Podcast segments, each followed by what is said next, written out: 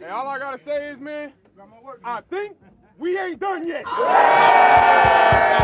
hey, hey, I think we ain't done yet. Here we go, baby. Niners on three. One, two, three. Ja, liebe Niners-Fans, was für ein Wochenende, was für ein Spiel. Die 49ers schlagen die Green Bay Packers in den Divisional Playoffs mit 13 zu 10 und stehen tatsächlich im NFC Championship Game. Wer hätte das geahnt, nachdem wir vor drei Wochen noch, ja, eigentlich schon mit anderthalb Beinen kurz vor dem Ausstanden. Jetzt sind wir quasi im Halbfinale und haben einen legitimen Shot in den Super Bowl zu kommen. Und ja, um die Partie nochmal nacherleben zu können, ähm, habe ich mich mit Lukas und Martin Pfanner, der Soundkommentator des Spiels, auch in der Nacht von Samstag auf Sonntag zusammengesetzt. Und ja, wir durchleben die Partie nochmal.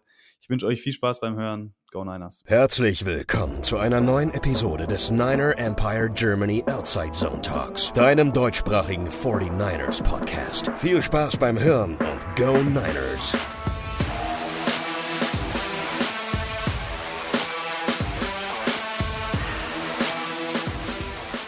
Ja, hallo, liebe Hörerinnen und Hörer des NEG Outside Zone Talks. Was für ein Wochenende liegt hinter uns. Die 49ers ziehen tatsächlich ins NFC Championship Game ein, das zweite innerhalb von drei Jahren.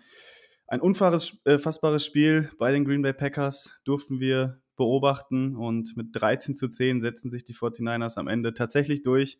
Aaron Rodgers schafft es zum vierten Mal nicht, gegen die 49ers zu gewinnen in den Playoffs. Und ja, wir wollen unsere Gedanken ein bisschen ordnen, euch natürlich auch nochmal versorgen mit den wichtigsten Infos zum Spiel. Und deswegen sind wir heute hier und äh, nehmen diesen Podcast auf. Wir, das sind ich und noch zwei weitere Personen in dem Fall.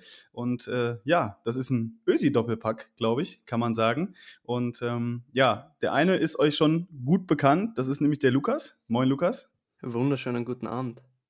Ja, und der andere dürfte den meisten von euch auch gut bekannt sein. Vielleicht kommt euch auch seine Stimme bekannt vor, wenn ihr das Spiel in der Nacht von Samstag auf Sonntag bei The Zone verfolgt habt. Wir haben nämlich niemanden geringeren als Martin Pfanner zu Gast. Moin Martin, freut mich, dass du dabei bist. Vielen Dank für die Einladung. Ähm, schönen guten Abend einerseits und natürlich Grüße an das Niners Empire. Ja, sehr cool, dass das geklappt hat, so kurzfristig. Und äh, ja, Martin, vielleicht ähm, ganz kurz, dass du noch den Leuten, äh, ja, die jetzt vielleicht noch nicht so viel von dir gehört haben, die NFL jetzt nicht unbedingt immer bei The Zone verfolgen, ähm, dass du uns und diesen Personen noch kurz was zu dir, zu deiner Person. Ähm, was machst du da so bei The Zone, beziehungsweise was machst du noch so im Sportbereich sagen könntest und vielleicht noch, ähm, ja, wie du da so zum Football gekommen bist und äh, wie das so gelaufen ist. Äh, komplexe Frage, aber nichts anderes hat man erwartet. Äh, hier wird man natürlich auf Herz und Nieren geprüft. Äh, das, das ist bekannt. Ähm, über oder zum Football gekommen, eines äh, langweiligen Sonntagabends, äh, Anfang der Nullerjahre, so irgendwie, okay, Football, mhm, ein Sport, von dem ich keine, wirklich keine Ahnung von den Regeln habe. Naja, schauen wir mal rein. Und paradoxerweise waren die, die Stimme meiner ersten Jahre Andreas Renner und Günter Zapf, zwei großartige Kollegen, mit denen ich mittlerweile zusammenarbeiten darf. Und aus reinem Fan-Dasein ist dann über die Jahre und Jahrzehnte Passion geworden. Und dann gibt es natürlich auch Momente, äh, wo man versucht anzudocken ähm, bei Berichterstattern, bei Berichterstattungen und durfte das als kleiner Praktikant als kleiner Schreiberling äh, machen. Heutzutage wäre wahrscheinlich in irgendeiner Art und Weise Podcaster. Und irgendwann hat sich dann auch die Gelegenheit geboten, bei der Zone mitwirken zu dürfen und äh, bin dort jetzt im sechsten Jahr äh, einer der, der Kommentatoren. Äh, freue mich außerordentlich darüber, dieses Privileg zu haben, diesen wunderbaren Sport begleiten zu dürfen in der Endzone und auch äh, als Kommentator der Einzelspiele. Und ja, bin am vergangenen Sonntagmorgen Zeuge einer der unfassbareren Partien geworden, stand dort, um dann 24 Stunden eines noch besseren belehrt zu werden. Aber insgesamt haben die Divisionals, glaube ich, gezeigt, warum dieser Sport so unfassbar toll ist und warum wir äh, uns auf die Championship Games und äh, Super Bowl 56 freuen dürfen. Ja, Absolut. Also ähm, ich glaube, nach Samstagnacht haben viele, glaube ich, natürlich auch von den 49ers-Fans nicht geglaubt, dass man da äh, selber nochmal ja, so mitfiebern kann. Ich glaube, es ist natürlich immer was anderes, wenn das eigene Team spielt. Ähm, auch ich habe gedacht, gut, lehnst du dich zurück, guckst dir die Spiele ganz entspannt an und äh, ja, was dann auch da auf uns gewartet hat, also das war schon wirklich ähm, nochmal tatsächlich, glaube ich, auch objektiv äh, nochmal eine andere Hausnummer als der Abend davor. Ähm, auch wenn man das vielleicht gar nicht so gut vergleichen kann. Das waren halt auch im Kern komplett andere Spiele. Also ich rede jetzt nur von dem Packers-Niners-Spiel, verglichen mit den anderen beiden Spielen jetzt ähm, am Sonntag. Und äh, ja, also beste Werbung für den Sport gehe ich auf jeden Fall mit. Das äh, ja, wird schwer noch zu toppen zu sein, aber äh, es wäre nicht die NFL, wenn sie das auch noch irgendwie hinkriegen würden. Lukas, die Nacht von Samstag auf Sonntag. Es war unglaublich nervenaufreibend. Ähm, vielleicht kannst du uns mal mitnehmen. Wie hast du das Spiel verfolgt? Wie hast du es wahrgenommen? Und hast du danach überhaupt noch schlafen können? Ja, ich habe das Spiel verfolgt in der Regie auf der Arbeit. Also ja, es war einfach unfassbar schlimm zum Anschauen. Also vor allem offensiv, was wir aufgeführt haben. Es war nervenaufreibend. Ich weiß nicht, wann ich zuletzt so nervös war in meinem Leben. Und ja, wie wir das gewonnen haben, im Nachhinein, keine Ahnung, aber wir haben es gewonnen und das ist das einzig Wichtige. Und Special Teams, über das wir uns die, das ganze Jahr beschwert haben, holt uns dann das Ding und dann gehen wir wirklich ins NFC Championship Game. Also das war einfach eine wunderbare Hollywood-Story, diese ganze Saison und jetzt geht es weiter die Reise und ich bin einfach nur stolz auf dieses Team, wie es gefeitet hat, in jeder Situation nie aufgegeben hat, auf beiden Seiten des Balles haben sie gefeitet um ihr Leben auf die Defense herausragende Leistung gegen diese Offense und Aaron Rodgers. Zehn Punkte nur zuzulassen, das ist eine unfassbare Leistung und darauf muss man einfach stolz sein. Und jetzt geht's weiter und on to LA. Oh ja, also ich habe das Spiel auch verfolgt und äh, wir hatten akute Internetprobleme äh, während äh, des Spiels. Ich musste irgendwann dann auf, auf dem iPhone weitergucken und äh, haben das dann ähm, mit, dem, mit der Screenspiegelung dann auch auf den Fernseher gemacht kurzzeitig. Und es war ganz witzig, jedes Mal, wenn, wenn das Bild ausgefallen ist, dann konnte ich im Ticker verfolgen, wie die 49ers irgendwie ein ganz gutes Play gemacht haben. Und äh, ja, irgendwann lief es dann tatsächlich bei The Zone auch über weite Phasen dann. Und ja, Martin, vielleicht kannst du uns einmal auch äh, mitnehmen. Du hast das Spiel ja nochmal irgendwie aus anderen Augen dann auch äh, verfolgt. Wie war das für euch ähm, während der Partie? Wie hast du da so diese Spieldynamik wahrgenommen? Natürlich jetzt für unsere Hörerinnen und Hörer auch interessant. Hast du noch dran geglaubt, dass die 49ers da wirklich realistisch irgendwie das Ding am Ende sogar für sich entscheiden? Bevor ich deine Frage beantworte, du hast mit deinem Provider eh schon gesprochen, dass es nicht irgendwie für Championship Game und Super Bowl nochmal zu, zu Internetausfällen kommt, weil ich glaube, es gibt nichts Wichtigeres zu dieser Tages- und Jahreszeit, Football sehen zu können. Äh, völlig egal wo, Hauptsache, dass das Football gesehen wird. Also dein Provider und, und du, ihr seid eh safe. Also ich war tatsächlich bei, bei einem Freund und ich habe auch schon gesagt, also nächstes Mal dann gerne wieder äh, woanders, wo es dann ein bisschen stabiler läuft. Also dafür ist gesorgt auf jeden Fall. ja, ja. Da wird dann schön entfreundet, ja. Ähm, nee, äh, war insofern spannend, als dass ähm, Adrian Franke und, und meine Wenigkeit äh, in der Vorwoche und eigentlich dort davor schon gesprochen hatten, dass die Niners das schlechtestmögliche oder denkbare Matchup für die Cowboys sind. Und justament nach diesem unfassbaren Sieg in Dallas haben wir gesprochen und geredet und gesagt, die Niners sind das unangenehmste Matchup für die Packers. Und logischerweise, und auch, auch das in der Historie begründet, sind die Niners jetzt auch das, das schlechtestmögliche Matchup für die Rams. Äh, bevor wir dann dort dazu kommen, uns beiden war klar, dass es eine engere Partie werden wird, als das Spread oder Experten, Expertinnen äh, vorhersehen. Und Green Bay hat so viele Möglichkeiten gehabt, dieses, dieses Spiel aus der Reichweite zu bringen, der 49ers. Und, und realistischerweise muss man wahrscheinlich auch sagen, wenn du Niners-Fans gesagt hättest, ihr erzielt 13 Punkte, dann hätten wahrscheinlich 95% der Fans gesagt, naja, gut, das ist für eine Niederlage in, in Lambo eh respektabel. Aber nee, mit den 13 Punkten gewinnst du das Spiel. Und die Niners waren nie weg. Und, und das ist schon auch eine Qualität, im Spiel zu bleiben, beziehungsweise wenn, wenn ein Gegner dich nicht to put someone away ist, ist wahrscheinlich die, die beste Formulierung. Und Green Bay hat es nicht geschafft, die Niners wirklich wegzumachen. Und das ist eine Qualität, die in den Playoffs extrem wichtig sein kann und glaube auch gegen die Rams und in einem potenziellen Endspiel wichtig werden könnte. Ja, vor allem, wir finden immer irgendwie unterschiedliche Wege, die Spiele zu gewinnen. Wir haben über die Saison viele offensiv geprägte Spiele gewonnen. Jetzt am Ende der Saison defensiv geprägte Spiele, jetzt auch über Special Teams. Und wenn jetzt noch alles mal zusammen funktioniert, dann kann dieses, dieses Team einfach so gefährlich sein für jedes Team in der NFL. Also und Lars, glaub, weil du, äh, wenn, wenn ich ganz kurz äh, noch einhaken darf, beziehungsweise Lukas, ähm, das war ja dann auch bei der, bei der Übertragung von den Kollegen von, von Fox Sports einer der, der Fokuspunkte eben die vielen Male in Lambeau Field, wo Green Bay gewinnen hätte müssen, favorisiert war und dann aber nicht gewinnen konnte. Und dieses eine Spiel ähm, 2007, das NFC Championship Game gegen die New York Giants in Eiseskälte, das ist immer wieder gebracht worden und ist auch ganz lustig, weil Peter King hat heute in der Früh geschrieben, dass äh, Robbie Gold und Lawrence Tynes, der Kicker, der damals die Giants ins Endspiel gekickt hat gegen die perfekten Patriots, äh, im, im Austausch waren und dass Lawrence Tynes eben ganz genau weiß, wie es sich anfühlt, gegen einen Eiswürfel zu treten und Robbie Gold das jetzt auch nachvollziehen kann.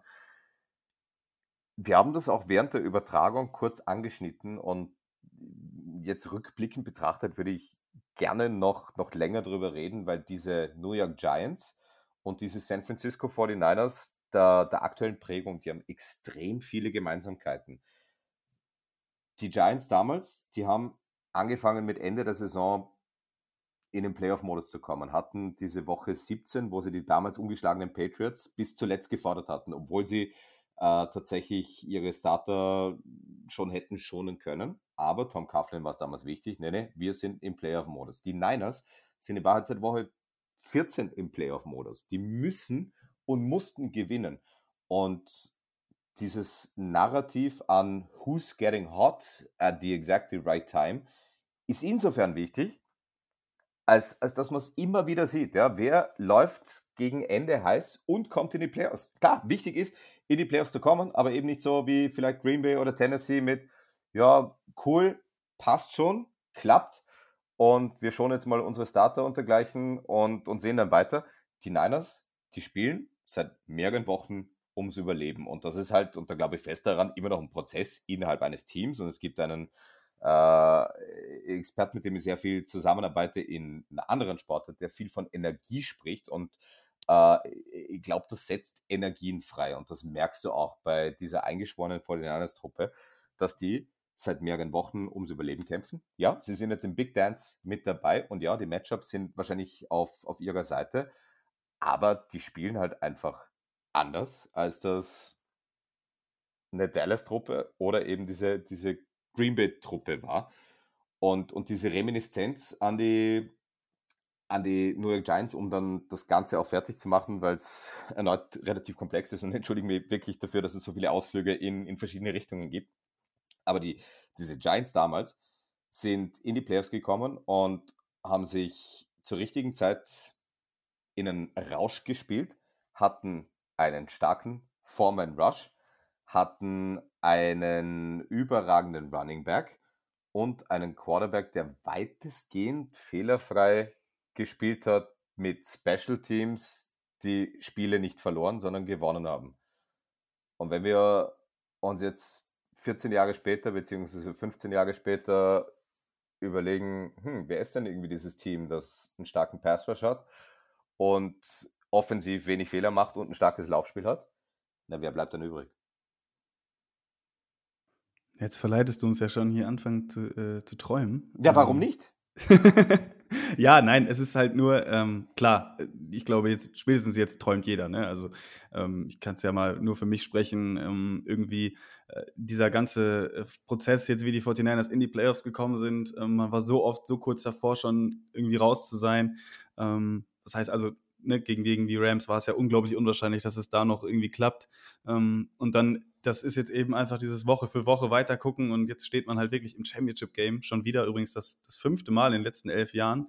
Ähm, vor den ersten fünfmal in die Playoffs gekommen in den letzten elf Jahren und äh, waren dann auch direkt fünfmal im, im Championship-Game. Also, das ist irgendwie auch so eine Qualität, die scheinbar so die Franchise mitschleppt, wenn man dann wirklich in den Playoffs äh, ist und, und, da reinkommt, ähm, dann kann man da irgendwie nochmal so einen Schalter umlegen und das ist ja genau das, wovon du gesprochen hattest auch.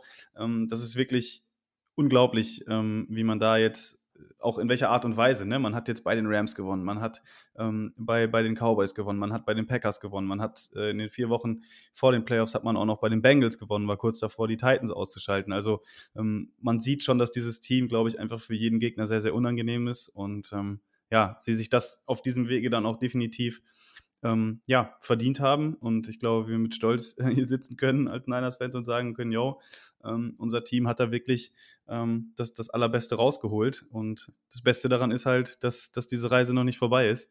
Und äh, ja, wir werden sehen, ähm, wie sich das dann nächsten Sonntag ausspielt. Aber lass uns noch ein bisschen ähm, bei dem Spiel jetzt von Samstag auf Sonntag bleiben. Lukas, du hast es eben angesprochen, Offense den Ball wenig bewegt. Ich glaube, die ersten fünf Drives in der ersten Halbzeit alleine ähm, null Punkte aufs Board gebracht, ähm, den Ball relativ ja, schwer nur äh, zu bewegen äh, bekommen. Ich glaube, das hat uns alle so ein bisschen frustriert und ähm, es war auch nicht so ganz äh, erklärlich oder erklärbar ähm, an, zu dem Zeitpunkt auch, weil man gesehen hat, bei den Packers ging es ja auch irgendwie, zumindest im ersten Drive. Wie würdest du das Ganze jetzt einordnen? Machst du dir da große Gedanken für das Spiel gegen die Rams oder kann man das vielleicht noch so ein bisschen auch mit den Verhältnissen, wie das ganze Spiel sich dann entwickelt hat, erklären? Ähm, oder muss man sich da wirklich langsam fragen, wie lange kann das noch gut gehen, dass Garoppolo mit eher unterdurchschnittlichem Play, sage ich mal, äh, ja, noch die Spiele gewinnen kann? Ja, es ist schwer zu erklären. Also während des Spiels hatte ich die ganze Zeit das Gefühl, dass Jimmy verletzt ist, weil wir einfach wirklich bei First und Second Down sehr, sehr oft gelaufen sind und dann hatten wir diese Third and Longs und unsere O-Line war da einfach komplett überfordert. Im speziellen Tom Compton. Und wir, haben es nicht geschafft, bei Third Down Separation zu kreieren. Ich habe mir das Tape vorher angeschaut. Wir hatten jedes Mal Main Coverage gegen uns bei Third Down und wir hatten eine, wir haben es einmal geschafft davon. Also so viel dazu. Und das war das späte zu Kill, glaube ich. Also, ja, was ich nicht ganz verstanden habe, ist, warum wir nicht viel mehr Play-Action benutzen. Wir haben es dann im weiteren Verlauf gemacht und die Protection hat einfach nicht gehalten. Also ich habe mir wirklich Gedanken gemacht, war es jetzt wirklich so viel Jimmy? Und ich bin zu dem Entschluss gekommen, eigentlich nicht. Also in der ersten Halbzeit habe ich zwei Fehler von ihm gesehen. Das war die Interception und einmal hat der Ayuk auf einer Dig wide open für 25 Yards plus. Aber sonst hatte er nie eine Chance, weil das Play einfach nie da war. Einfach die O-Line viel zu schnell jemanden durchkommen hat lassen, ob es jetzt Laken Tomlinson war oder wie ich es angesprochen habe, Tom Compton. Also da würde ich Jimmy gar nicht viel vorschreiben und die Drops hat jeder mitbekommen. Also Kittle muss den einen fangen und dann geht er vermutlich auch to the house und dann sieht es ganz anders aus. Also was mich ein bisschen gestört hat, ist, dass wir wirklich sehr, sehr konservativ waren. Ich habe vor dem Spiel gesagt, set up the run with the pass. Und wir haben es nicht gemacht und das Run-Game hat nicht funktioniert. Die Packers haben unseren Pass einfach nicht respektiert. Man hat es oft gesehen, die Safeties waren 10 Yards weg von der Line of Scrimmage, haben einfach nicht tief verteidigt, auch bei den Third Downs. Sie haben einfach nur die Sticks verteidigt. Die Cornerbacks und die generell die Defensive Backs sind uns auf den Underneath Routes gesessen. Sie haben immer mit Inside Leverage gespielt und wir hatten dadurch einfach keine Lösung und das muss einfach im weiteren Verlauf der Playoffs besser werden, wenn wir weiterkommen wollen. Wir können nicht erwarten, dass uns die Defense und das Special Teams weiter in die Spiele gewinnen. Wir müssen jetzt einfach reinkommen. Auf der anderen Seite, die Rams spielen sehr, sehr wenig Man-Coverage und Man-Coverage lag uns schon über die ganze Saison recht, recht schlecht, würde ich sagen. Und gegen Zone ist Jimmy besser und da ist auch Kyle und seine Play-Concepts sind da besser und deswegen ist das Matchup für uns besser. Dafür die D-Line nochmal mit Aaron Donald, Von Miller, Leonard Floyd nochmal besser als die der Packers. Ja, gut analysiert, also so ähnlich hätte ich es hätte auch dargestellt. Ähm, und ich war da während des Spiels wirklich ähm, manchmal ein bisschen angefressen und dachte, wie soll dieses Team scoren? Und habe dann wirklich aus Spaß, glaube ich, irgendwann Anfang der zweiten Halbzeit gesagt, also außer anders als ein Puntblock oder so, kann ich mir nicht vorstellen, dass dieses Team hier scored oder per Kick-Return oder sowas. Ähm, ich glaube, Kai Shannon hat, hat ähnlich gedacht. Äh, Divo Samuel hat ja auch wieder ähm, alles gemacht, hat diesmal ja sogar Kicks äh, returned. Das gab ja so ein bisschen auch vor dem Spiel schon so, nicht Gerüchte, aber da hatten welche so spaßeshalber gesagt, komm, lass, lass Debo die Kicks returnen da in Green Bay bei dem Wetter. Ähm, der ist immer unangenehm zu bespielen und äh, tatsächlich ist das auch passiert, hat dann ja kurz nach der Halbzeit auch einen 45 Yards Return ähm, gemacht, wodurch man dann einen Field Goal gemacht hat und äh, das erste Mal gescored hat und überhaupt aufs Board gekommen ist. Ähm, auch drei Receptions gehabt, Samuel wieder zehn Läufe, also der war wieder äh, überall zu finden. Und ähm, ja, George Kittle, da hatten wir auch drüber vorher gesprochen, ähm, letztendlich mit vier Receptions für 63 Yards auch irgendwo ein X-Factor gewesen. Ne? Ich glaube, dieser, diesen One-Hander, ähm, den wird man sicherlich auch in den meisten Highlight-Reels nach der Saison noch sehen. Und ja, vor allem im letzten Drive, ne? auch einen wichtigen Catch gehabt über die Mitte, ähm, wo er dann mal Separation kreiert hat, auch Mann gegen Mann. Ähm, ja, der Drop natürlich am Anfang des Spiels sehr ärgerlich. Das äh, hat Kyle Shanahan auch nach dem Spiel in der Pressekonferenz gesagt, dass sie so lange daran gearbeitet haben, an diesem Play, an diesem äh, Konzept und dass es dann wirklich funktioniert und äh, ja, Kittel den Pass dann droppt. Kommt auch eher selten vor. Deswegen, ähm, ja, bin ich da, glaube ich, ganz guter Dinge. Ähm, nichtsdestotrotz haben wir es immer noch geschafft, den Ball zu bewegen. Ne? Also ähm, es wirkte zwar alles sehr schwerfällig, ähm, aber am Ende, äh, ja, hat man tatsächlich auch noch insgesamt zwölf First Downs gehabt. Die, die Packers hatten insgesamt 14 und wenn man dabei bedenkt, wie viele das dann waren davon im ersten Drive, ähm, ja, dann sah das tatsächlich gar nicht so schlecht aus. Und ähm, ja, was ich mir immer noch äh, dazu gesagt habe jetzt bei dem Spiel, ähm, das war halt auch einfach anders, dieses Spiel. Also wenn man sich das Wetter anguckt, wenn man sich diese, diese Physis anguckt, die beide Mannschaften auf den Platz gebracht haben, das war einfach so eine richtige Schlacht, hatte ich das Gefühl. Und da ging es weniger um irgendwelche Play-Konzepte und irgendwelche Route-Trees und, und wie dieses Spiel äh, oder wie dieses Play abläuft. Ähm, da ging es einfach darum, am Ende, wer will es mehr, wer hat einfach die größere Entschlossenheit.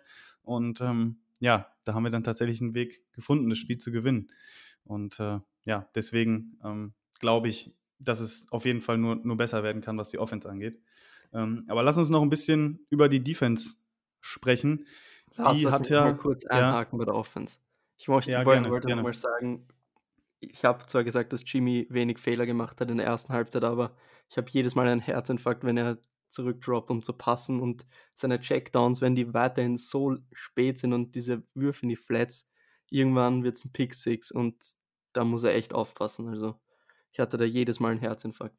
Ja, wir haben es Bogenlampen auf der Zone genannt und das erinnert mich an, an, an Pässe, die du eher von Quarterbacks siehst, die am absteigenden Ast sind oder vielleicht auch den Zenit überschritten haben. Siehe zum Beispiel Roethlisberger, Manning in der Endphase, die diesen Zip nicht mehr auf den Ball gebracht haben. Und du hast völlig recht, wartet nur drauf, intercepted zu werden. Und gerade wenn du so einen Ballhawk ähm, in, in, in, der, in der Defensive hast, wie Jalen Ramsey bei den Rams, der dort nur darauf wartet, genauso einen Ball äh, serviert zu bekommen, dann wirst du als Niners ein Problem bekommen. Ja, das ist definitiv ein guter Punkt. Also, ähm, der ist dann auch ein bisschen, glaube ich, in der Endbewertung untergegangen. Letztendlich, wie gesagt, ganz okay den Ball bewegt und so weiter. Aber die Pässe von Garoppolo so in, in die Flat, ähm, das waren ja nicht mal Pässe ähm, an die Sticks zum First Down. Also, das fände ich ja noch irgendwo vertretbar, wenn er sagt, okay, ähm, nimm das Risiko und wirf da mal so einen Ball auf die Außen. Das waren ja wirklich die Pässe in die Flat und das äh, ist schon für, für so einen erfahrenen Quarterback ähm, wirklich äh, ja dann ein Problem, dass er da nicht mal ähm, auf diese Distanz da den Zip draufkriegt. Ähm, kann ich mir auch nur ein bisschen damit erklären, dass, dass, dass er einfach irgendwie ja ein bisschen zu angeschlagen dann war oder so, weil wir haben in den letzten Wochen auch Pässe gesehen von ihm, die ähm, diesen Zip drauf hatten, sogar auch auf, auf die Außen, beziehungsweise ähm, diese, diese Outroutes von so 10 bis 12 Yards. Ähm, aber ja, glaube ich, da haben wir schon ausreichend drüber gesprochen. Das ist eben Jimmy Garoppolo, der hat halt immer diese, diese Würfe dabei. Ne? Äh, entweder er ja, setzt den Gameplan gut um und macht keine Fehler und ja, trägt das Team damit quasi zum Sieg. Oder ähm, ja, man hat es gesehen gegen die Cowboys und auch jetzt gegen die Packers. Das waren schon Interceptions auch, dann in eher ungünstigen Zeitpunkten äh, durch Plays, die nicht so wirklich erklärbar sind, auch, die er einfach immer wieder drin hat. Und ähm, das ist eben auch das Auffällige. Äh, in den ganzen Playoff-Spielen bei den 49ers hat er jetzt, glaube ich, zwei Touchdowns geworfen in den vier Spielen und fünf Interceptions. Trotzdem steht er bei 4-1. Und das einzige Spiel, wo er über 200 Yards geworfen hat, das war im Super Bowl tatsächlich. Und das ist das einzige Spiel, ähm, wo sie verloren haben.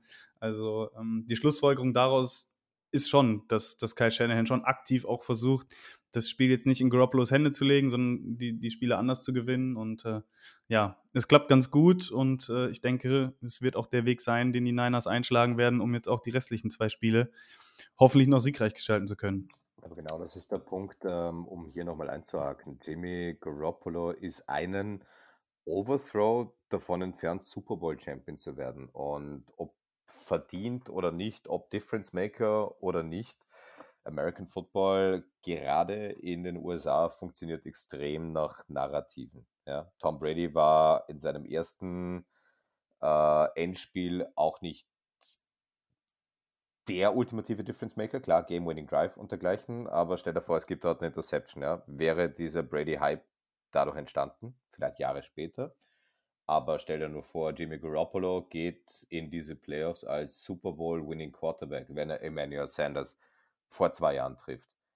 Völlig andere Nummer und da sind die Zahlen dann auch relativ egal. Und wenn wir uns einfach nur vor Augen führen, welche Quarterbacks äh, jetzt auch im, im Rückblick schon Super Bowls gewinnen konnten mit, keine Ahnung, Trent Dilfer und Joe Flacco und ja, natürlich sind es äh, zwei Baltimore Quarterbacks. Ähm, das ist schon, schon beeindruckend. Natürlich äh, kannst du als Playcaller und Kartscheine macht das auch die Defizite deines Quarterbacks entsprechend kaschieren. Nur Jimmy Garoppolo ist nicht so weit weg davon, tatsächlich einen Ring am Finger zu haben und würde dann den Anlauf auf zwei nehmen. Die Pässe wild, aber das Potenzial in jedem Fall da, um auch den ganz großen sechsten Erfolg zu holen. Für den Niners. Ja, das ist auch interessant, ne? das nochmal so äh, aus der Perspektive ähm, zu sehen, ne? wenn man jetzt guckt, die drei Teams, die jetzt noch äh, neben den 49ers dabei sind, ähm, das sind eben Offenses, die, die schießen so aus allen Zylindern ne? und ähm, sind ziemliche Big Play Offenses auch ähm, mit ihren Star Receivern. Ähm, die Niners stehen, was das Arsenal angeht, denen jetzt auch nicht in viel nach, ähm, aber die Herangehensweise ist halt einfach eine, eine ganz andere und ist, glaube ich, auch ein Grund dafür, dass die 49ers oft so in der Berichterstattung jetzt auch ein bisschen untergegangen sind, ein bisschen untergehen werden, jetzt wahrscheinlich auch in der kommenden Woche. sie sind ja weiterhin der Außenseiter. Ich habe gesehen, Spread eröffnet wurde mit, mit 3,5 äh, für die Rams. Also ziemlich ausgeglichen, wenn man überlegt, dass der Heimvorteil ja auch immer so zwei, drei Punkte ausmacht. Ähm, also da haben die Buchmacher, glaube ich, ein bisschen dazugelernt aus den letzten Spielen zwischen den Rams und den 49ers. Ähm, aber diese fehlende, die, diese, dieses fehlende Spektakel bei den Niners ist da eben so ein Punkt, ähm, ja, der dafür auch so ein bisschen verantwortlich ist, ähm, was man aber auch dann immer wieder betonen muss, um dagegen zu halten. Es ist, hat halt eben trotzdem Erfolg und wie du dann zum Erfolg kommst, ist halt letztendlich auch, ähm, glaube ich, dem Team und auch uns Fans egal. Ähm, wenn du dann mit deiner Defense und, und der Offense, die, die trotzdem den Ball gut bewegt, ohne dass der Quarterback da jetzt pro Spiel fünf Touchdowns und 400 Yards auflegt, weil auch dann kann man verlieren, wie man gestern gesehen hat, ähm, dann ist das letztendlich auch herzlich egal. Ähm, Genau. Ich weiß nicht, noch was dazu, Martin? Oder? Eine, eine Sache noch, weil du, weil du das so schön, schön angesprochen hast. Was macht den Unterschied im Januar und im, im Februar? Es, es sind tatsächlich nur noch Nuancen, weil Profis sind sie alle, viel Geld bekommen sie alle. Und diese, diese Wrinkles, die Coaches dann auch finden, um Spieler nochmal extra zu motivieren, das, das finde ich persönlich dann, dann mit, mit, mit all den Matchups und Zahlen und, und allen Dingen, die einfließen, extrem spannend. Und für mich ist es tatsächlich diese, diese extra Motivation, die gute Coaches dann auch aus solchen Dingen ziehen wie, seht her, 49ers, niemand redet über uns, niemand gibt uns eine Chance, niemand glaubt, dass wir überhaupt mal hierher kommen, aber niemand glaubt, dass wir ins Endspiel kommen und trotzdem sind wir hier. Dieses Nobody believes in us, das ist, glaube ich, einer der stärksten Kräfte im Sport. Und wäre ich Kyle Shanahan, ich würde mit dem Zeitungspapier, das vermutlich genau das besagt, die Kabine jeden einzelnen Tag tapezieren. Denn wenn wenn du jetzt die, die Umfrage machst, die Niners und die Bengals sind wahrscheinlich die krassen Außenseiter. Ähm, und trotzdem, sie haben eine Chance. Und, und genau das müssen, müssen die Coaches versuchen in dieser Trainingswoche ähm, auch nochmal entsprechend zu betonen, um dieses, dieses kleine Quäntchen extra Motivation und dann vielleicht auch extra Effort rauszukitzeln. Das hört sich, das hört sich so flach an, so platt und, und das, das passiert in der, in der hiesigen Sportberichterstattung ja so häufig. Aber wenn du dich mit, mit Spitzenathleten, fast egal in welchem Sport, unterhältst, gut sind sie alle. Talent haben sie alle, ja, ansonsten wären sie nicht dort, wo sie sind. Aber es ist dann eben auch an den Coaches dieses, dieses extra Quäntchen entsprechend rauszukitzeln zum richtigen Zeitpunkt. Und das ist etwas, das der Lukas auch, auch eingangs angesprochen hat, dieser Wille. Wer will es mehr? Das ist völlig abgedroschen. Das ist mir, das ist mir 1000%ig klar. Und trotzdem, it's got something to it. Und, und wenn man sich das so ein bisschen auf der Zunge zergehen lässt, wer wollte es dieses Wochenende mehr?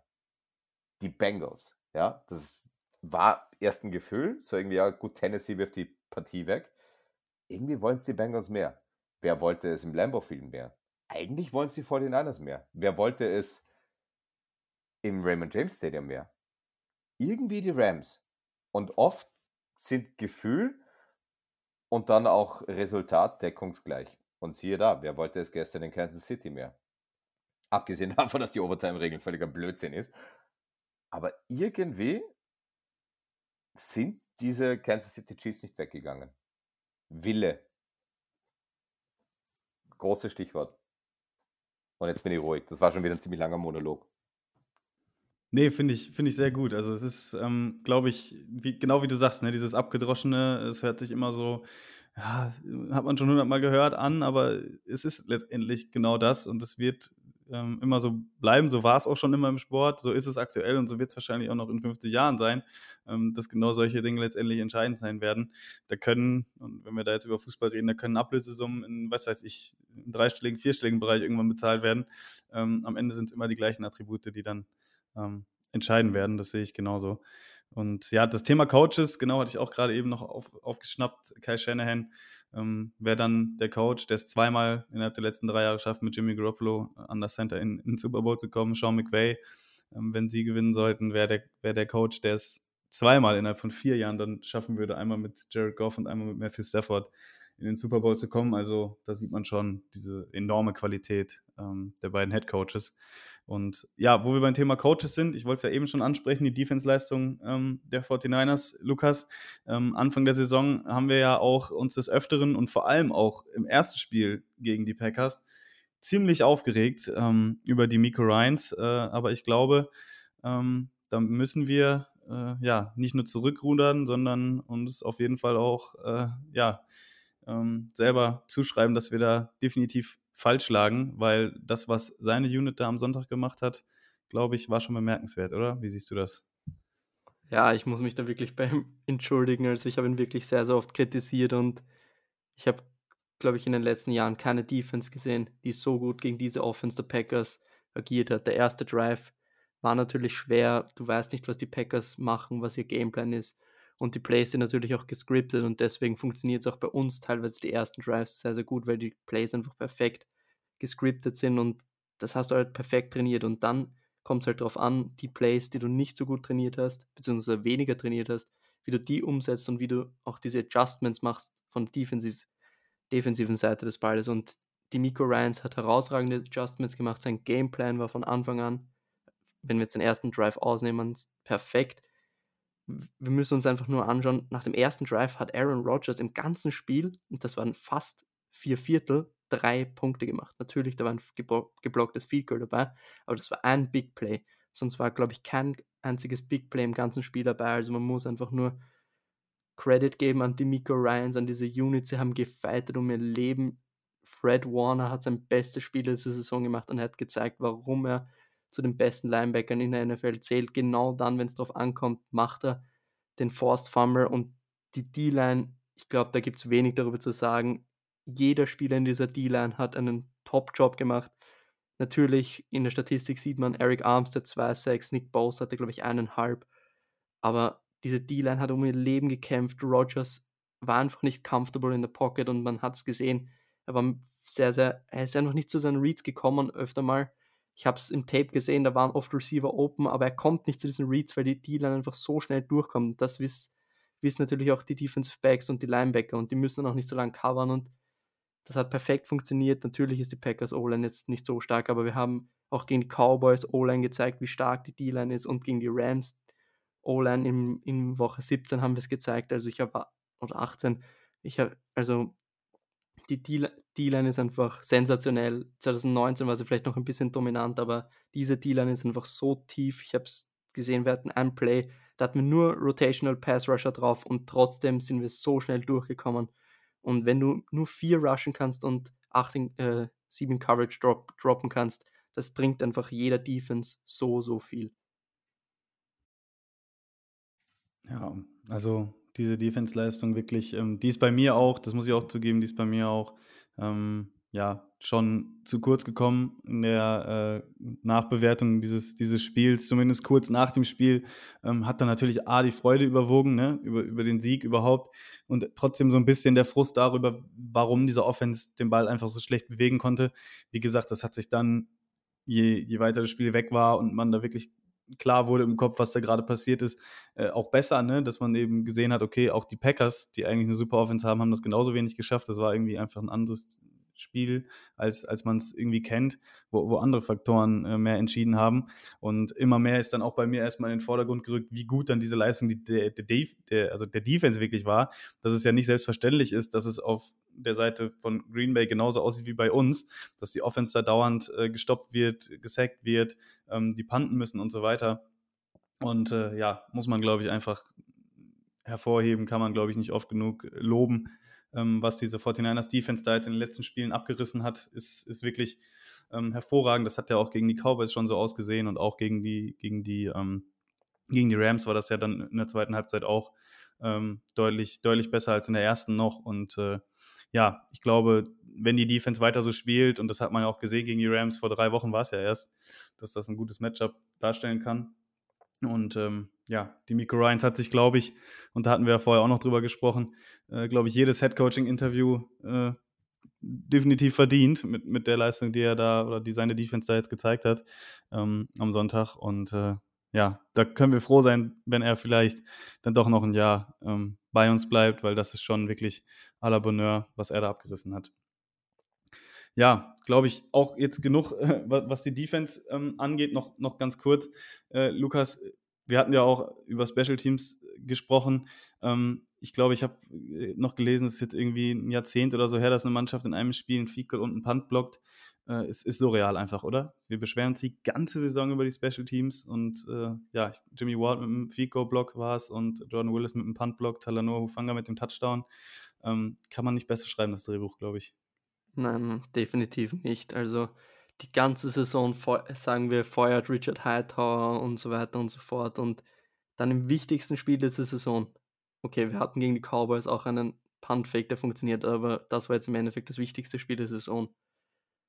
Kommt diese Special Teams Unit aufs Feld und liefert einfach ab. Unter der Woche war Trent Williams sogar in einem Special Teams Meeting und hat eine Rede gehalten, wie wichtig sie eigentlich sind. Also das hat sicher nochmal einen Push gegeben und wir haben es letzten Donnerstag angesprochen, beziehungsweise du hast es angesprochen, Lars, dass Special Teams vielleicht ein Faktor werden könnte in diesem Spiel und dass es dann genauso kommt, ist natürlich umso schöner und zeigt einfach nur wieder einen anderen Weg, wie wir Spiele gewinnen können und was uns so gefährlich macht.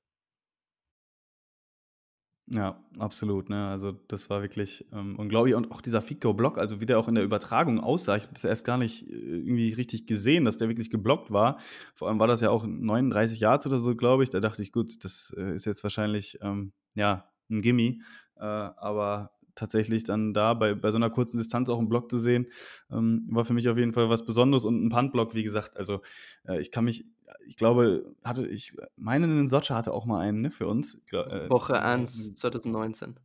Genau, ja. Gegen die Bugs. Ähm, und trotzdem, also das war wirklich, äh, ja, das, sowas zu sehen, weil vor allem, wenn man es, wenn man es dann sagt und dran denkt, dann passiert es ja meistens noch weniger, als wenn man äh, ja damit gerade nicht äh, rechnet. Und äh, ja, dass das dann wirklich funktioniert und diese, dieser Moment, auch als der Ball dann in der Luft war und äh, keiner wusste, wo dieser Ball ist und äh, der Ball dann da wirklich vor der Endzone runterkam. Äh, ich bin aufgesprungen und dachte nur, geil, jetzt, jetzt sind wir da. Und ähm, ja, das war, glaube ich, so, auch als, auch als neutraler Fan war das, glaube ich, so ein Moment, wo man sich wirklich nur an den Kopf gefasst und gedacht hat, what the fuck, was passiert hier? Ähm, dann wurde das Schneetreiben noch immer mehr und das war einfach wirklich einfach nur surreal. In Deutschland war es zu dem Zeitpunkt, glaube ich, ungefähr 5 Uhr oder so. Also äh, war nur absurd, äh, was da passiert ist. Ich weiß nicht, Martin, ich habe eure Übertragung nicht gesehen ähm, zu dem Zeitpunkt leider, äh, aber ihr werdet das ähnlich wahrgenommen haben, oder?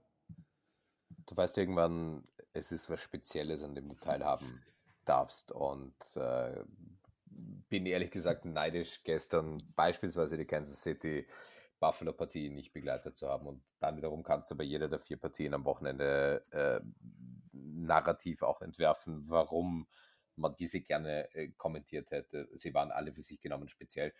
Und spätestens mit dem geblockten äh, Punt, Return, Touchdown war dann klar, oh boy, something's gonna happen here tonight. Und das ist dann eben auch passiert. Und ich meine, dass Robbie Gold dann den Game Winner als Ex-Bear im Lambeau Field für die 49ers kickt und seine perfekten Playoffs prolongiert, kannst du alles nicht erfinden.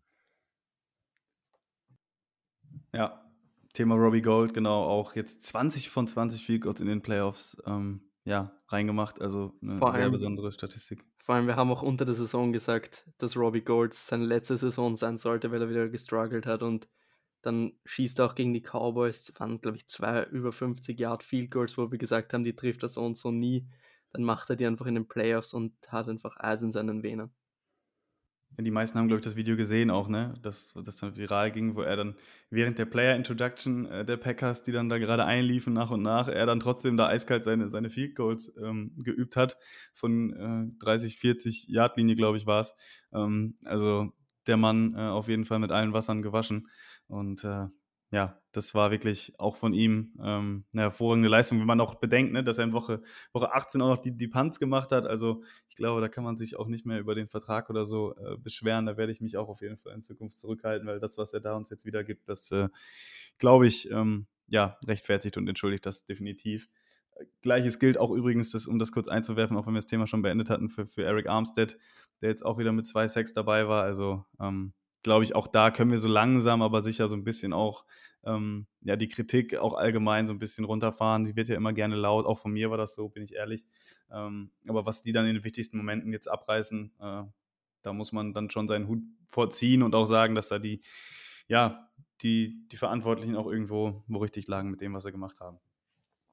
Gut, wenn ihr nichts mehr ähm, zum Spiel hat, äh, jetzt zum, zum vergangenen Spiel gegen die Packers, dann äh, würde ich Martin vielleicht noch ganz kurz ähm, ja, danach fragen, wie er jetzt ähm, ja, die kommende Woche auch sieht. Äh, vielleicht nicht nur das Spiel zwischen den Rams und den Niners, sondern auch zwischen den Bengals und den, und den Chiefs, denke ich, das wird unsere Hörerinnen und Hörer auch sicher interessieren. Und was mich persönlich interessiert, ähm, wie, wie würdest du das ähm, beurteilen? Es ist ja so, die Niners und die Rams treffen jetzt insgesamt zum dritten Mal aufeinander. Ähm, was glaubst du, macht das, also das wird sicherlich was machen mit den Coaches und auch mit den Spielern, aber ähm, glaubst du, die Herangehensweise da wird sich irgendwie verändern oder, ähm, weil ich meine, das letzte Spiel ist jetzt ja auch drei Wochen her erst. Ähm, was denkst du, wie wird das ablaufen?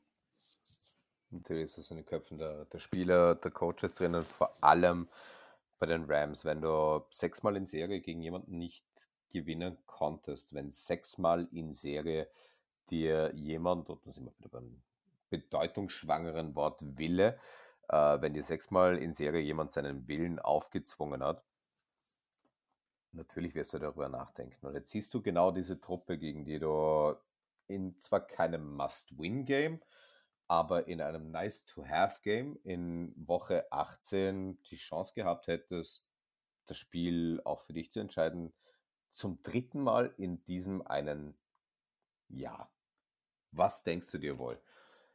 Hm, irgendwie haben wir es nicht fertiggebracht, trotz vermeintlich superiorem Gameplan oder individuellem Talent dieser Niners-Truppe die Grenzen aufzuzeigen. Sie haben zweimal in diesem Jahr schon, in dieser Saison schon, einen Weg gefunden, uns zu schlagen. Und natürlich ist es beim, beim dritten Mal, ähm, wenn es darauf hinausläuft, auch Faktor. Und natürlich ist es für die ganzen Veterans, die bei den unzähligen Niederlagen davor mit dabei waren, genauso im Hinterkopf drinnen. Und gleichzeitig ist es für mich immer spannend zu sehen in diesem dritten Matchup und wir erinnern uns an, an letztes Jahr, als die Saints in der Regular Season die Bucks zweimal besiegen konnten und die Bucks dann in den Playoffs äh, Sieger geblieben sind. Schon spannend zu sehen, wie entwickelt sich dieses dritte Duell. Gab es ja schon zwischen den Bills und den Patriots.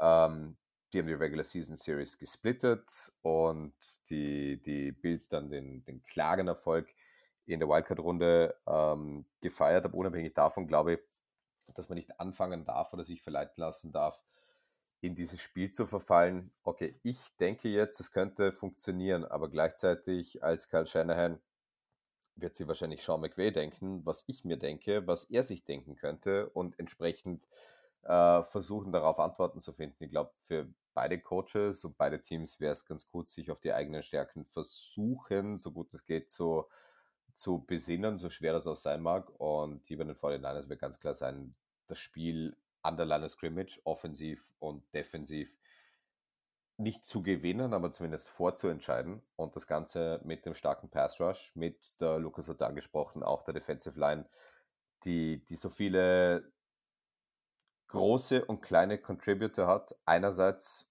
und logischerweise an der Offensive Line mit äh, dem auch dann letztlich Laufspiel oder zumindest den Rushern zu gewinnen. Und ob das jetzt Mitchell ähm, oder Samuel ist, ist, ist relativ wurscht. Ähm, Stand heute, wo wir das aufnehmen, Montagabend, wissen wir natürlich noch nicht, was der Injury Report sagt und, und äh, inwieweit alle dann auch entsprechend fit sind, äh, worum es sich dann auch bei, bei Trent Williams handelt. Klar, wenn der äh, auf einmal ausfallen würde, wird es deutlich schwieriger werden. Aber um noch einmal auf das zurückzukommen, was ich ursprünglich sagen wollte, nicht zu viel darüber nachdenken, sich auf sich selbst konzentrieren, diese, diese kleinen Motivationstricks teamintern versuchen, so gut als möglich zu äh, spielen und dann auf das Beste hoffen, so flach sich auch das anhört, aber genau das ist auch der Gameplan für die Cincinnati Bengals. Insofern sind die Niners und die Bengals in der, äh, in der netten Ausgangslage. Deren Super Bowls, wenn man so will, sind schon passiert. Alles, was jetzt kommt, ist ohnehin eine Draufgabe. Hättest du vor zehn Wochen Bengals und Niners-Fans gesagt, hey, ihr werdet im Championship-Game stehen, was hätten die wohl geantwortet? Ja, bei all der Kritik und bei all den Dingen, die, äh, die über eine Saison dann, dann auch geäußert werden. Und natürlich hätte das jeder eben genommen. Natürlich wäre jeder zufrieden damit gewesen. Natürlich bist du jetzt nicht mehr damit zufrieden, nur ins Championship Game zu kommen. Jetzt willst du ins Endspiel. Und dementsprechend beiden Mannschaften ist eine Überraschung zuzutrauen. Wenn ich mein Geld auf eine der beiden Überraschungen setzen müsste, dann wäre es definitiv die der 49ers. Ja, das hören wir sehr, sehr gerne, glaube ich. Ähm, Lukas, ähm, ich hatte auch deinen Tweet gestern noch gesehen ähm, zu dem Thema, das mit den sechs Siegen ne, und den wir ownen die Rams und so. Ähm, klar, das ist natürlich alles passiert und ich denke auch, dass das in den Köpfen der Spieler ist. Äh, das geht gar nicht anders. Ähm, aber nichtsdestotrotz äh, glaube ich, ähm, ja, irgendwie, irgendwann muss ja auch jede Serie mal, mal reißen. Ich glaube, diese, diese Überheblichkeit oder so, die, die steht äh, uns allen irgendwie wirklich nicht so gut. Ähm, die Rams sind ein unglaublich talentiertes, gutes Team. Das hat man jetzt die letzten zwei Wochen erst gesehen und ähm, ich weiß nicht, ähm, da glaube ich, halte ich mich auf jeden Fall, was das angeht, zurück, ähm, weil ich glaube, alle sechs Siege, die wir jetzt hatten, waren zwar schön, aber ähm, wenn dann jetzt die erste Niederlage kommt äh, nach sechs Spielen, wäre es auch gleichzeitig wahrscheinlich die schmerzhafteste und dann wäre es auch gleichzeitig wieder gut. Ich glaube, dann interessiert die Rams die letzten sechs Spiele nämlich überhaupt nicht mehr. Ähm, deswegen einfach Sonntag abwarten und äh, gucken, ähm, wie sich das entwickelt. Aber ähm, ja, über die Rivalität und, und das, das Spiel sprechen wir dann am Ende der Woche, denke ich, nochmal genauer. Ähm, zu Trent Williams noch ganz kurz, hatte ich gestern gelesen, dass zumindest die X-Rays bei ihm ähm, negativ waren. Also da ist jetzt irgendwie kein Knochen gebrochen oder so, das ist schon mal gut. Äh, alles weitere, denke ich, werden wir dann heute, denke ich, erfahren oder so von Kyle Shanahan. Also wir nehmen ja, wie gesagt, Montagabend jetzt auf, Nachmittagabend. Ähm, da werden die nächsten News dann wahrscheinlich ähm, jetzt heute Abend auf der Pressekonferenz ähm, geäußert werden. Debo Samuel hat ja auch so ein bisschen angeschlagen noch äh, gespielt. Da muss man auch gucken, wie das bei ihm aussieht. Ist ja auch hier und da vom Platz gehumpelt. Ähm, wie so viele 49ers-Spieler, die da wirklich fast ihr Leben auf dem Platz gelassen haben, kann man fast sagen. Und ähm, ja, das zum Spiel gegen die Packers. Ich weiß nicht, wenn ihr beide nichts mehr ähm, einzuwerfen habt, dann würde ich an der Stelle auch sagen, ähm, war's das? Lukas, du noch was? Ja, ich wollte nur sagen, genießt die Woche. Wir wissen nicht, wann wir jemals wieder im Championship Game sein werden. Niemand hat es vor der Saison erwartet. Genießt die Zeit und das Team hat so viel geleistet. Wenn wir jetzt verlieren, dann ist die Saison auf jeden Fall eine erfolgreiche und deswegen genießt die Zeit, genießt das Spiel am Sonntag und beat LA.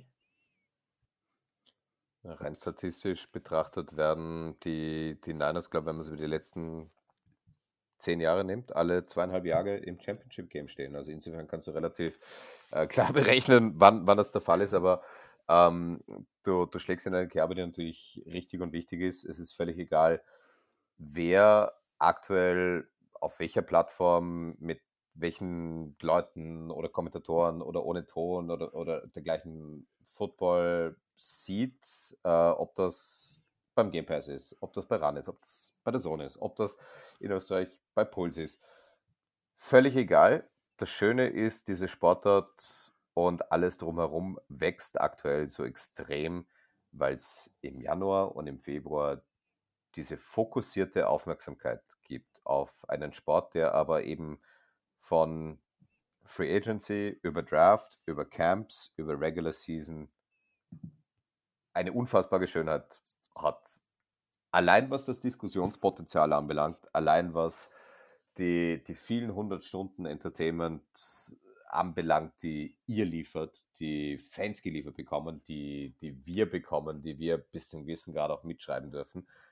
Deswegen, so abgedroschen sich das auch anhört und so, so sehr manche Twitter und, und Insta-Beefs und dergleichen dann auch dagegen sprechen, hin und wieder ist es tatsächlich so, dass Football schon Family ist. Und äh, bei aller Frustration, bei allen Emotionen, die dann auch mit dabei sind, und letztlich wird es am Ende äh, der Saison nur eine Mannschaft geben, die den ultimativen Preis abräumen wird. Und 31 blicken, wenn nicht ohnehin schon, dann sehr bald auch durch die Röhre. Man sollte sich immer wieder darauf zurückbesinnen, es ist nur ein Spiel, wir werden perfekt davon unterhalten und es ist schön, dass es so ist. Ja, da will ich gar nicht viel mehr ergänzen. Sehr schöne Schlussworte, Martin. Dir danke, dass du äh, dir die Zeit genommen hast. War, glaube ich, äh, sehr cool. Ähm, nicht nur für uns, also mir hat es auch einen riesen Spaß gemacht. Und äh, ich glaube auch für alle unsere Hörerinnen und Hörer ähm, eine sehr, sehr coole Sache, dass du heute dabei warst.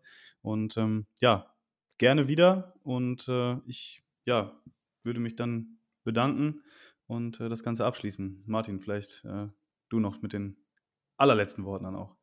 Vielen lieben Dank für die Einladung. Gerne wieder. Spätestens dann bei Super Bowl Erfolg Nummer 6 für den Niners. Das, das lassen wir gerne so stehen. Nein, auch von, von mir und von uns ähm, nochmal großes Danke. Ich hoffe, ihr hattet viel Spaß mit der Folge. Wir hören uns dann wieder zur Rams Preview. Ähm, Martin könnt ihr, glaube ich, unter anderem auf Twitter finden, at Martin Pfanner gerne mal vorbeischauen. Und ähm, ja, das soll es gewesen sein von uns. Euch allen eine super angenehme Woche. Ich glaube, einen besseren Start gab es kaum. Und wie immer, Go Niners. Ciao. Das war der Niner Empire Germany Outside Zone Talk. Streamt und abonniert uns auf allen gängigen Kanälen unter ad 49 ersempire GER.